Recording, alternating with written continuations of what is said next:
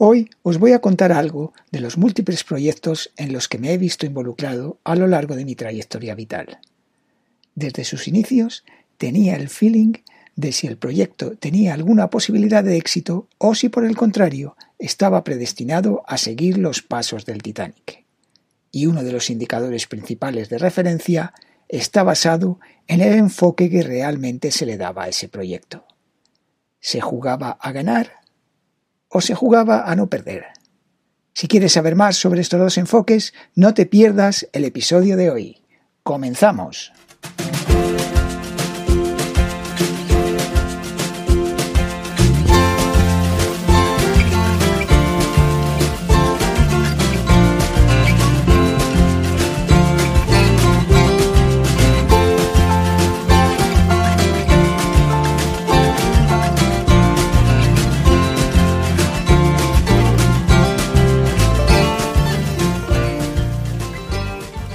Buenos días a todos y bienvenidos al podcast ¿Y es esta tu mejor versión? El lugar en el que hablamos de los aspectos profesionales, físicos y mentales que te permitirán estar en disposición de alcanzar tu mejor versión. Cuando se encara un proyecto y en general cualquier situación vital, tenemos la posibilidad de enfocarlo desde varios ángulos. 1. Jugar a ganar, es decir, con una mentalidad creativa. 2. Jugar a no perder, es decir, con una mentalidad reactiva. 3. Jugar a perder. Y 4. Incluso jugar a no jugar. Como decía un conocido de la farándula política, las dos últimas opciones hoy no tocan. Así que vamos a seguir el guion y centrarnos en las dos primeras. Pero, ¿qué entendemos por jugar a ganar? Vamos a explicarlo poniendo un ejemplo del mundo del deporte. Si tu equipo de fútbol el que tú diriges y entrenas, está metido en un lío económico y para sobrevivir tiene que ganar el campeonato que está en juego, es decir, cualquier otro resultado que no sea ganar no es una opción, tendrá que configurar una estrategia más o menos enfocada en los siguientes aspectos. Primero, convendría que fuese una estrategia agresiva y valiente, que se focalice en el aquí y ahora y no en el pasado. Deja ya de mirar por el retrovisor. Esta opción te exige centrarte en los beneficios que se pueden conseguir más que en lo que se puede perder. Segundo, deberías de tener asumido que no estamos defendiendo una zona de confort, sino explorando nuevos territorios para expandir esa zona, o mudarse, si es el caso. Tercero, convendría que estuviese abierta a cambios, nuevas oportunidades, creatividad e innovación. Ten claro que lo mismo de siempre no te va a llevar a donde quieres llegar. Y por último, debería ser divertida, con la que se disfrute y se promueva la mejora continua y la motivación. Y ojo, tienes que ser consciente de que te vas a exponer al máximo. Es decir, te las vas a llevar por todos lados y hagas lo que hagas.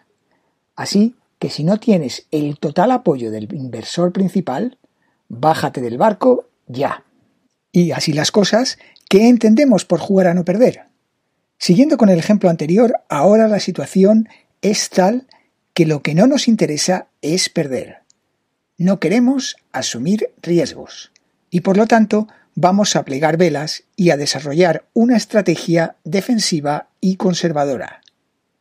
Seguro que no vamos a conseguir grandes beneficios, pero es la manera de evitar riesgos. Nadar y guardar la ropa. Es por ello que esta estrategia se centrará en lo que hasta ahora ha funcionado, alejándose de cualquier experimento y factor que no pertenezca a una ecuación ya testada y comprobada. Vamos a lo seguro. Es por ello que en términos futbolísticos veremos un partido trabado, con pérdidas de tiempo y provocando el desgaste del rival. Cualquier cosa con tal de proteger esa zona de confort que ya hemos conseguido y no queremos por ningún motivo perder. Y ahora que ya hemos situado los dos conceptos, veamos el tema desde otra perspectiva. ¿Cómo podemos averiguar fácilmente la manera en que una empresa está jugando? Pues generalmente observando las métricas de control que utiliza, o los KPIs, en español, los indicadores clave de desempeño. Los expertos en este tema consideran que hay dos tipos de métricas, o KPIs como hemos llamado antes. Los que nos ayudan a no perder, también llamados lagging indicators, en español indicadores de resultado, que son principalmente reactivos, y los que nos ayudan a ganar, los llamados leading indicators o indicadores accionables, que son principalmente con un enfoque creativo. Pasemos a analizar estos dos tipos de indicadores. Los indicadores accionables funcionan en base a una mente reactiva. ¿Y cómo funciona una mente reactiva? Pues, a su vez, en base a tres parámetros. Uno de ellos es el problema, hay un problema que hay que resolver. Segundo, hay un sistema de creencias y un sistema operativo interno. Es decir, qué provoca ese problema en nuestra mente y cómo lo gestionamos internamente. Y tercero, hay una reacción. Es decir, las acciones que tomo para resolver eso que me molesta y volver a mi zona de confort. Veamos un ejemplo. En un momento dado, en nuestra empresa de venta de pisos nos surge un problema. Las ventas de pisos van mal.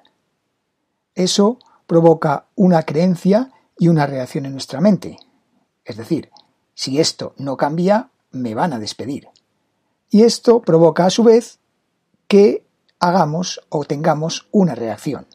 Entonces, para solucionar esto, haré más acciones comerciales hasta conseguir las ventas necesarias. Y una vez conseguido el objetivo, me relajo y hasta la próxima. Este tipo de mentalidad tiende a utilizar indicadores de resultados de lo que anteriormente ya se ha conseguido, es decir, los indicadores tradicionales que se miden regularmente en el tiempo, cada mes, cada trimestre o cada año, y en base a ellos se reacciona.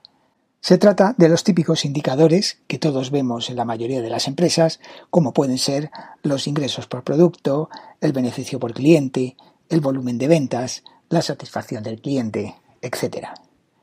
Si en el momento establecido de la medición el resultado no gusta, se reacciona y se entra en el bucle antes mencionado de problema, creencia y reacción.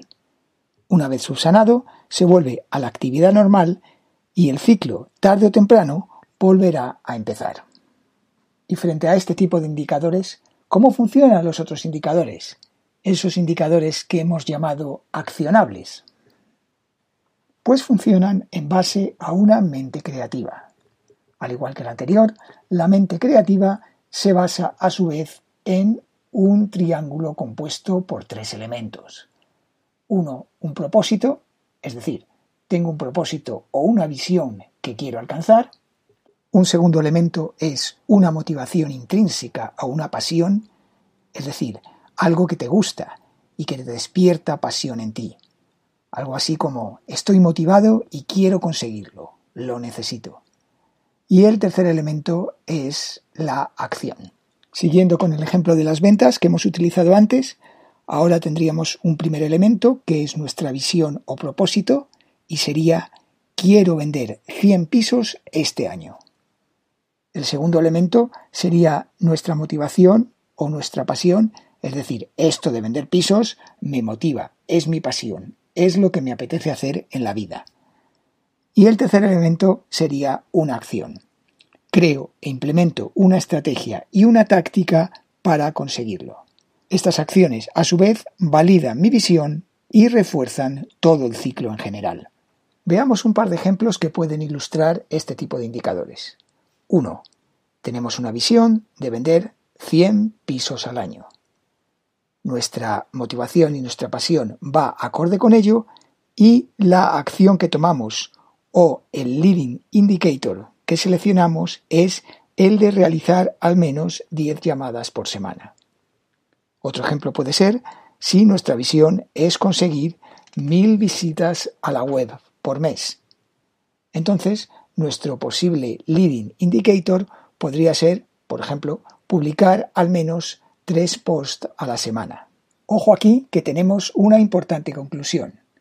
los indicadores accionables, mediante ellos sistematizamos las acciones que predicen el éxito futuro. Y con el tiempo, esos indicadores accionables pasarán a ser indicadores de resultados, ya que dispondremos de nuevos indicadores accionables. Y una vez llegado a este punto, cuidado. Hay un riesgo cuando se contemplan estas estrategias, que es el de creer que jugar para ganar es mejor, que es de valientes, y que jugar para perder es de cobardes. Pero ya sabemos que eso no es así. Somos lo suficientemente inteligentes como para no tener dudas sobre esto. Cada situación tiene sus características particulares y se desarrollan en un entorno determinado, así como en un espacio y un tiempo propios. Hay situaciones en las que hay mucho que perder y poco que ganar, y otras situaciones en las que hay mucho que ganar y poco que perder. Como todo en esta vida, la experiencia, el conocimiento y tu setting mental son los que te permitirán el poder seleccionar y gestionar los ingredientes que requieres para cocinar ese plato que has diseñado. Y por supuesto, eso no es gratis. Hay que pagarlo.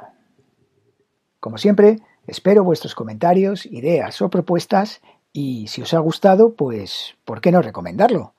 Gracias por escucharlo desde cualquiera de las plataformas que hayáis elegido y hasta la próxima semana.